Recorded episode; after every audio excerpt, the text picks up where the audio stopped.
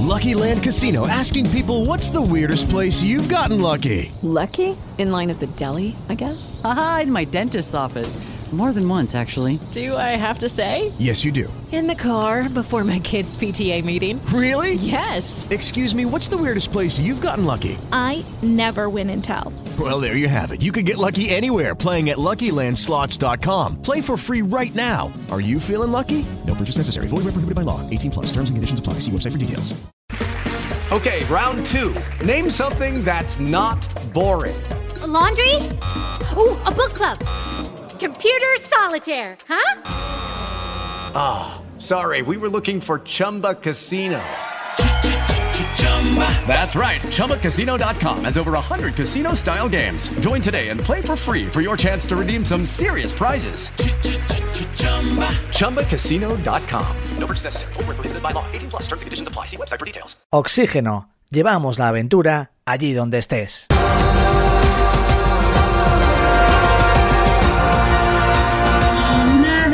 Las experiencias que también os proponemos en este especial Oxígeno Redescubre España es hacer un, un extra en ese trekking del Anillo de Picos de Europa que, que os avanzaba Peter ahora mismo y, ¿por qué no?, atrevernos a ascender por primera vez el mítico Naranjo de Bulnes, o como lo conocen los locales, el Picu Rieyu.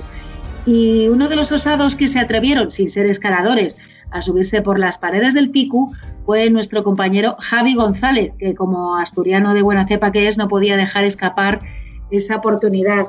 Hola Javi, ¿cómo estás? Hola Elena, muy buenas. ¿Qué tal todo? Aquí estamos, un podcast más, un podcast más hablando contigo y de otra de tus, de tus grandiosas experiencias. Eh, para ti, bueno, el Urriello es un pico mítico para todos, pero aún más mítico para los asturianos como tú, ¿no? Hombre, a ver, el, el Pico Urriello es una montaña emblemática ya no solo para los asturianos y de la cordillera cantábrica, es un pico emblemático en toda España y yo diría del mundo, ¿no? Y fíjate que no es ni el pico más alto, que son 2.500, creo que 19 metros o así, pero es una montaña que yo creo que cualquier persona que piense en la cordillera cantábrica, pues le viene la, esa imagen de esa mole a la cabeza, la verdad. Y, y bueno, como yo desde pequeño, pues eh, haciendo excursiones por esa zona de Picos Europa, pues es una montaña que tenía en mi, en mi mente, pero la verdad que jamás, jamás en mi vida se me hubiese pasado por la cabeza que algún día pisaría, pisaría su cumbre. Sí, ¿y cómo, cómo fue, cómo te atreviste? O sea, ¿cómo pisaste al final esa cima de, del pico? ¿Cómo recuerdas Pues- esa escalada? Pues la verdad, eh, lo, lo más curioso es cuando, cuando alguien me sopló que no hacía falta ser un gran escalador para, para llegar a la cima. Yo no me lo podía creer. Eh, yo la verdad que mi experiencia con la escalada en roca no, no, no es muy positiva, no, no, no es mi terreno, pero recuerdo que trabajando en la redacción de Oxígeno, pues se puso en contacto con nosotros el guía Fernando Calvo, de la empresa Guías del Picu, precisamente, y me ofreció eh, llevarme hasta la cima. Yo, yo la verdad que no daba crédito, yo se lo dije, mira, yo no, no, no me veo capaz de, de- escalar eh, esa pared, porque claro, yo creo que todo el mundo tenemos en mente la, la famosa cara oeste, que son 550 metros de pared, que la verdad que cuando estás debajo de ella ya impresiona verlo en fotos, ¿no? Pero cuando uno está debajo de esa pared impresiona muchísimo. Pero lo cierto es que la escalada se hace por, por una vía mucho más fácil, la, la cara sur, y me convenció, me convenció. Yo fui muy sincero con él y dije, mira, yo escalo muy mal, no, no me gusta escalar, no me siento cómodo. Y me dijo que bueno, que él tenía un programa en el que había subido a mucha gente que no tenía experiencia en escalada. Y fíjate que a mí eso fue lo que me picó, ¿no? Digo, bueno, si ha subido gente que no tiene experiencia de escalada, yo también podré subir. Y, y me lancé.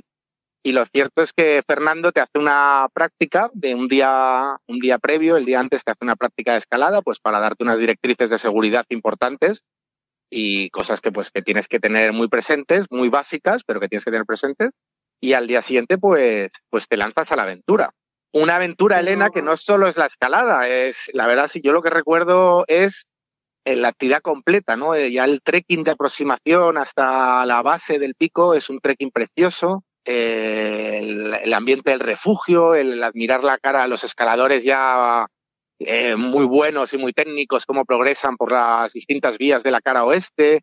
O sea, no es una actividad que sea solo la escalada, aunque sea la parte más importante de la actividad, pero forma parte, digamos, de, una experiencia mucho más amplia y, muy bonita.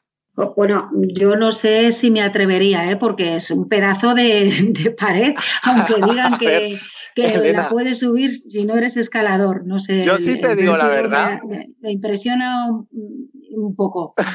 yo sí te digo la. Si te soy sincero, Elena, yo cuando hicimos toda la aproximación y ya llegamos al pie de la, de la cara sur, que es la, la, cara más amable del pico, yo diría. Y, y, yo estaba a pie de la cara sur y decía, y ahora tengo que escalar por aquí. Yo, o sea, yo decía, eh, este hombre no sabe, no, sabe dónde se ha metido conmigo aquí. Yo no me veía capaz de subir ahí. Lo que es verdad es que tiene una característica muy interesante y es que es una, la cara sur del pico, lo más difícil está al principio. Entonces, si pasas un par de pasos medio complicados para un novato como yo, porque si tú ves escalar al fotógrafo de oxígeno que venía conmigo, que es un, buen escalador, pues él iba, vamos, como una trepada. Para un novato, alguien que no tiene experiencia como yo, pues hay dos pasos así medio difíciles al principio y lo que es verdad es que una vez que los has pasado, es muy curioso porque la dificultad va progresivamente descendiendo y cada vez se va haciendo más fácil. Al final del todo, de hecho, ya es casi una trepada en la que recuerdo que creo que ya casi vas sin, no sé si vas ya casi incluso sin encordar, no lo recuerdo bien. Pero yo te digo la verdad, Elena, yo, yo había momentos en reuniones que yo es que ni quería mirar para abajo. O sea, desde el vértigo que me daba la altura a la que estaba, que claro, ya te digo, Fernando el guía y el fotógrafo, escaladores, se movían ahí como, como Pedro por su casa, ¿no? Pero yo, por ejemplo, estaba allí como una lapa pegado a la pared y sin mirar, sin procurar no mirar al suelo, o sea, hacia abajo. Y, pero bueno, al final lo pasas, esto es como todo, ¿no? En, en estos, estos retos, cada uno pues cada uno tiene unos niveles de dificultad y superarlos, pues siempre es, siempre es algo que proporciona mucho, mucho gozo. Y, y bueno, y ya encima llegar a la cima, pues, pues más aún, ¿no? De repente que, que, luego la sensación en la cima, que, que ¿cómo fue? O sea, eso ah. tiene que ser, te sentir como el rey del mundo, ¿no? Como en Titanic, pero en la cima de una montaña. A ver, yo no sé si el rey del mundo, pero te sientes el rey de Asturias, que es casi como decir del mundo. Entonces, y, las vistas, las vistas son espectaculares y luego la emoción. A ver, yo estaba emocionadísimo, imagínate. Eh, Fernando Calvo, el guía que venía conmigo, eh, lleva 24 años subiendo al Picurriello. Eh, creo que este año me comentó que va a hacer 300, va a ser este año probablemente me ha dicho que suba por por trigésimo, ¿cómo sería? Trigésimo, trigésimo vez, ¿no? O sea, 300 veces va a hacer que sube. No, 300 veces de... Sí, sí. No sé, 300 veces.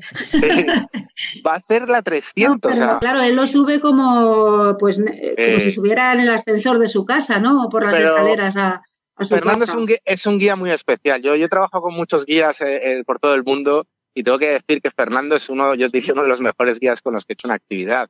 Sea, un guía que, lleva eso, 200 cimas en el Urriello, y, y yo noté cómo se emocionaba, porque yo me emocionaba. Un guía, un guía que es muy profesional, evidentemente, pero es que aparte me transmitía historias de la escalada en el Urriello, de las primeras ascensiones, me comentaba cómo eran las ascensiones de la época. La primera ascensión de la época fue en los primeros años del siglo XX y te contaba un poco y, yo, yo, es un guía que recomiendo, o sea, a todo el mundo que, quiera hacer actividades, ya no solo en el Urriello, en la cordillera cantábrica, es, un guía que recomiendo a todo el mundo, la verdad. Porque además ofrece otras actividades, ¿no? En la Cantábrica, entiendo, claro, se mueve su terreno de, movimiento. Hace actividades tanto en invierno de esquí de montaña, de alpinismo, como en verano de trekking, escalada. Curiosamente, bueno, hablaba con él hace unos días y me contaba cosas muy, anécdotas muy curiosas, ¿no? Pero ahora con todo el tema del COVID, pues me contaba cosas curiosas como que, por ejemplo, que como ya sabéis todos, eh, la actividad de los guías de montaña fue de las primeras actividades que estuvieron permitidas durante el confinamiento. Y, y eso dice, joder, que era la primera vez que él sentía en 25 años de profesional que sentía que los guías de montaña contaban para algo positivo, ¿no? Y esto también me, me contaba que, que bueno, que, que gracias a que a la labor de la AEGM, a su presidente Raúl Lora, que hicieron unos protocolos muy buenos ¿no? de actuación ahora con lo del coronavirus. Y, y, y, otra curiosidad que me ha contado es que ahora, claro, que guía gente a. La gente le está pidiendo, los clientes le están pidiendo actividades a sitios en los que haya muy poca gente. Eh, por ejemplo, en los refugios, como se han, los refugios tienen menos capacidad ahora y la gente también quiere estar en sitios más solitarios, pues eso ha condicionado un poco la actividad. Ahora hay que volver a subir con mochilas, hay que volver a cargar con las tiendas, hay que volver a llevar la comida, ¿no? Y Fernando me contaba que precisamente Messner había dicho hace poco que igual esto del COVID servía para, para volver a un tipo de montañismo, de alpinismo más, más clásico ¿no? y más tradicional. El caso es pues que él tiene toda la temporada, la temporada la tiene llena, pero me ha dicho, me, me, me comentó el otro día que, que, bueno, que tiene muchos compañeros que están dispuestos a hacer, a hacer la, la guiada hasta la cima del pico para aquel que, aquel que se lo plantea. Bueno, pues a ver si, si nos atrevemos o se atreven muchos, esperemos que sí, este, este verano o en estos próximos meses, que no tiene que ser todo ahora en agosto, oye, que también se podrá subir en septiembre, septiembre, o en octubre, ¿no? Eso sí, Elena, yo te voy, a ser, te voy a ser sincero te voy a ser sincero, yo no me he vuelto a poner unos pies de gato desde entonces. Tú ya has cumplido. Esto es como escribir un libro, plantar un árbol y subir al pico. Yo, Tú ya has cumplido. Ahora me, me, falta hacerlo Mi cupo de escalada en roca se cumplió ahí. La verdad, yo creo que fue un buen broche, ¿no? Y, y yo no he vuelto a escalar, no lo de a ver, no, no te digo que lo vuelva a hacer, que lo vuelva a intentar cuando sea necesario, pero bueno, yo creo, con eso también quiero decir a los oyentes que de verdad que es una actividad que puede hacer gente que sea tan mala como yo. Si yo lo he hecho, cualquier oyente que nos esté escuchando lo puede. Bueno, pues ya sabéis, ya sabéis, a ver si seguís los, los pasos de Javi. Eh, compi, muchísimas gracias por contarnos tu, tu experiencia. Nos vemos en el próximo. Un abrazo. Un placer como siempre, Elena. Adiós a todos los oyentes de Oxígeno. Chao. Si quieres escuchar más audios como este, suscríbete al canal de Oxígeno en las principales plataformas de podcast.